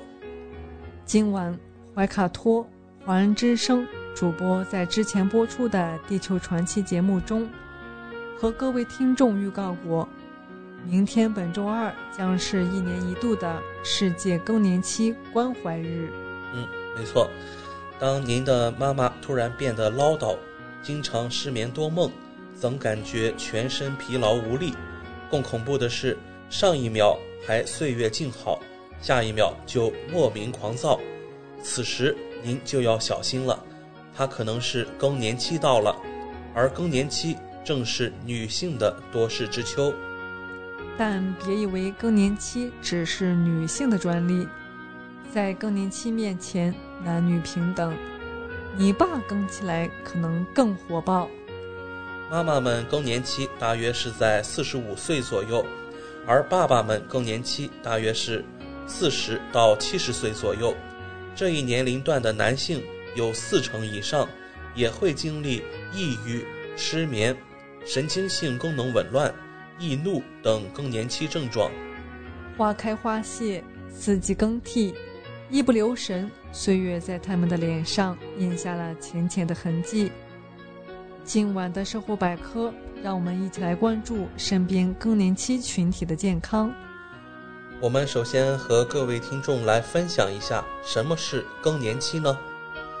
医学称为绝经期，指卵巢功能从旺盛到衰退，再到完全消失的过渡期，常发生在四十五到五十五岁，一般以一年无月经作为绝经标志。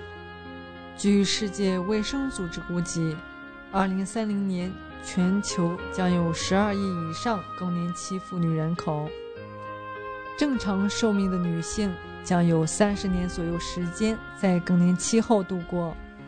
让我们来看一看更年期都有哪些症状呢？首先是月经紊乱，月经经常延迟，经量逐渐减少，当雌激素减少到不能引起子宫内膜变化时，月经就停止了，称为绝经。震热潮红，部分女性血中钙水平也有所下降，有震热、脸红、出汗，伴有头晕心慌，持续时间为一两分钟或十二到十五分钟不等。还有一种症状，心血管及脂代谢障碍，可能会出现冠心病、糖尿病。还有就是神经精神障碍，部分女性血压上下波动较明显，可能有情绪不稳定、性格变化、记忆力减退、周身不适等。还要关注到运动系统的退化，出现腰背、四肢疼痛，部分妇女出现肩周炎、颈椎病。有专家表示，更年期对女性的健康影响大概可以分为三个阶段：近期、中期和远期。近期影响主要会因为雌激素缺乏，从而造成身体不适和情绪变化，包括盗汗、发热、心悸等等，甚至爱发脾气、失眠。一些女性还会觉得自己浑身不舒服，或是肩膀疼，或是喉咙不舒服，或是关节难受，而去医院检查各个器官时，又都显示没有问题。嗯，我们再来看中期影响和远期影响。在中期影响时，雌激素缺乏会使女性身体产生一系列变化，如胶原蛋白大量丢失、皱纹产生、体型发胖、泌尿生殖系统萎缩等。远期影响是骨质疏松，是更年期对女性危害最大的影响了。有些听众也会有一个疑问，就是男性也有更年期吗？男性更年期往往容易被忽视。事实上，四十到七十岁这一年龄段的男性中，有四成以上也会经历不同程度的更年期困扰，神经性功能紊乱、抑郁、失眠、潮热、易怒等都是常见症状。对此，有专家表示，这并不意味着真的进入到了更年期，可能是不健康的生活方式和紧张的工作节奏带来的心理上的不适。以致导致身体出现的内分泌紊乱，让他们感觉好像更年期提前。专家建议，更年期关系着人们中老年健康，一定要重视并认真对待。进入更年期时应注意这些事宜。嗯，我们在这里首先和收音机前的女性听众朋友们分享一下以下几个需要注意的方面。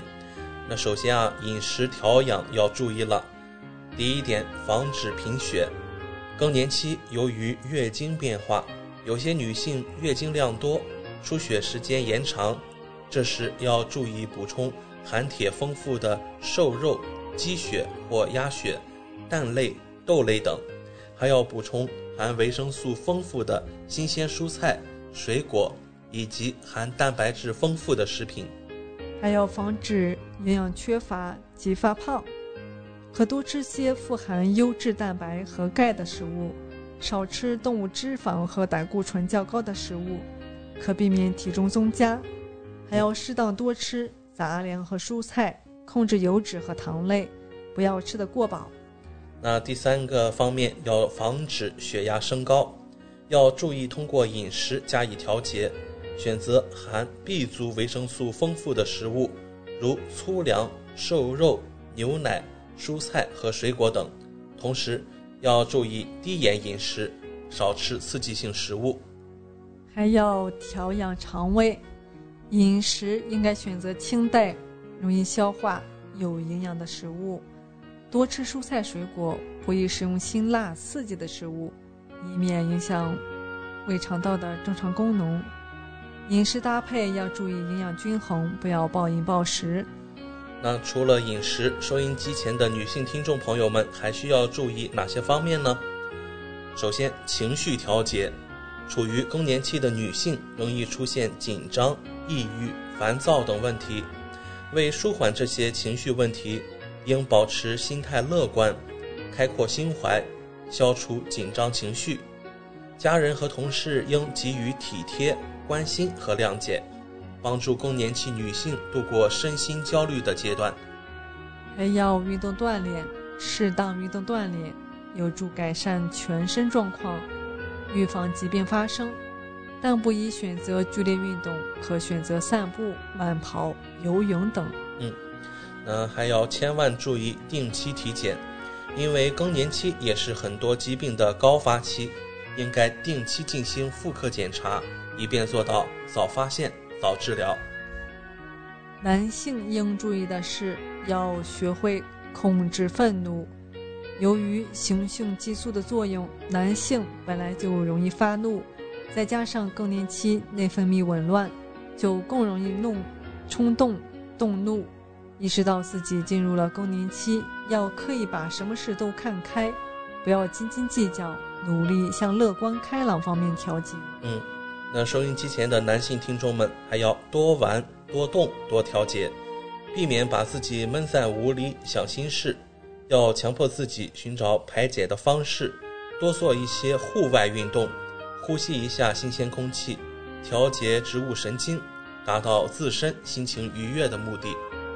还要变换角度想问题，学会自我解脱，或者和家人、知心朋友倾诉，改善更年期不良情绪。那作为儿女啊，我们也应当注意以下的方面：每年带爸妈进行定期的健康体检，防患未然，提高对糖尿病、高血压、冠心病等慢性疾病及恶性肿瘤的警惕程度。通过定期体检的方式，发现不易察觉的早期疾病，并及时治疗。还要多陪陪家人，给他们更多的爱和关心。学会倾听他们的真实想法，帮助他们减少心理压力，让他们知道更年期并非洪水猛兽。嗯，没错。那我们啊，等总是在歌颂青春美好，认为更年期意味着青春的结束和衰老。其实，更年期并不是生活到了终点，每一个年龄阶段都是人生中最美的时刻。保持美好的心态。去迎接人生中的每一次变化。十几分钟的时间过得飞快，今天我们收获百科也要告一段落了。希望主播小峰和奥斯卡在这里的分享，让大家感受到了来自日常生活方方面面的乐趣。谢谢您的收听。快要九点钟了，星期一的晚上，我们和各位听众分享一下未来一周怀卡托本地的天气情况。未来一周将会是一个晴好的天气。那具体来看，周二、周三晴转多云，六摄氏度到十九摄氏度；周三晴转雨，八摄氏度到十六摄氏度。周五一直到周日都会是一个晴好的天气，温度将会保持在三摄氏度到十九摄氏度之间。我们今晚怀卡托华人之声黄金时段的华语播音将告一段落。通过微信公众服务号“博雅文创”收听节目的听众朋友，您可以继续收听我们带给您的二十四小时精彩的华语广播。今晚主播奥斯卡、小峰、轩轩在这里祝愿各位听众朋友们晚安。我们在明天的黄金时段空中电波再见。怀卡托华人之声，音质天成，悦动人生，伴我随行。怀卡托华人之声，音质天成。乐动人生，伴我随行。You are listening to Waikato Chinese Voices. Follow our radio, share the world. 您正在收听的是 FM 八十九点零怀卡托华人之声广播电台节目，我们在新西兰为您播音。For more episodes, use the accessmedia.nz app for iOS and Android devices, or subscribe to this podcast via Spotify, iHeartRadio, or Apple Podcasts. This free FM podcast was brought to you with support from New Zealand On Air.